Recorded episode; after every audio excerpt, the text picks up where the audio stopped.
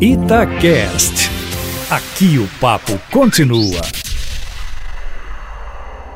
Tal como era de se prever, não derrubaram o veto do presidente que entregaria nas mãos do relator da Comissão de Orçamento 30 bilhões para, a, a seu critério, distribuir num ano eleitoral dinheiro que certamente faltaria para saúde no país que está aí assustado. Enfim, uh, o presidente do Senado foi ontem ao Planalto, conversou com o presidente da República, ficou tudo acertado. O presidente mandou três projetos de lei para regulamentar as emendas impositivas, que são outras, aquelas de iniciativa dos legisladores, né, que precisam de regra, afinal. Impositiva é aquela que o governo, mesmo estando faltando para ele, tem que cumprir o que está no orçamento e liberar a emenda. Eu falei sobre medo de epidemia, né? Coronavírus está com dois casos no Brasil e uns 500 casos suspeitos. Agora, o sarampo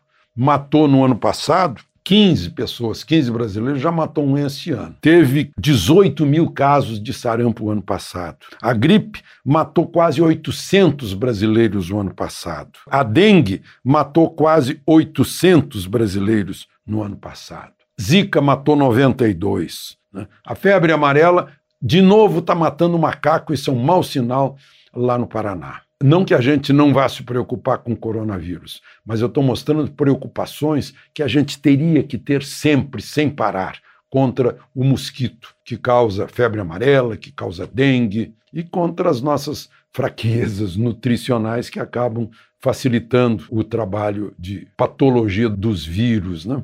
Essas coisas a gente não resolve. Vejam só, todos os anos, na mesma época, na mesma região sudeste, acontecem essas chuvas que causam mortes e desabamentos. E a gente não corrige, não dá vazão para a água desaguar, a água da chuva, permite que se façam construções em, em, lugares perigosos. Agora, essa tragédia, no dia do meteorologista, lá em Guarujá, né, com mortos, desaparecidos, Rio de Janeiro também sofrendo com as chuvas, né, e a gente não corrige. É uma coisa.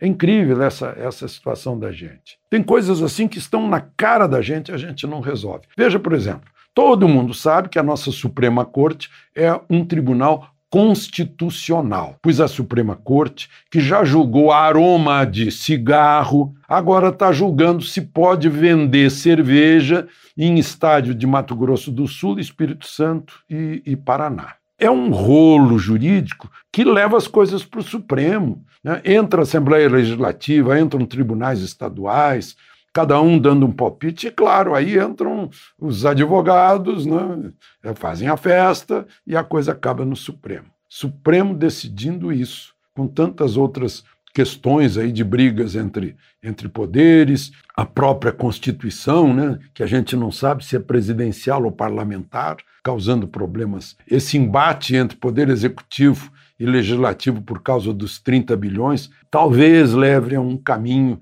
de mais entendimento, o legislativo reconhecendo, tá cheio de gente da oposição reconhecendo, né? Estava lá o Romário, o Randolfo Rodrigues, Renan Calheiros, dizendo que esse não é um regime parlamentar, é presidencial. E, portanto, o presidente é que tem que governar e tem que ter os recursos para governar. De Brasília, Alexandre Garcia.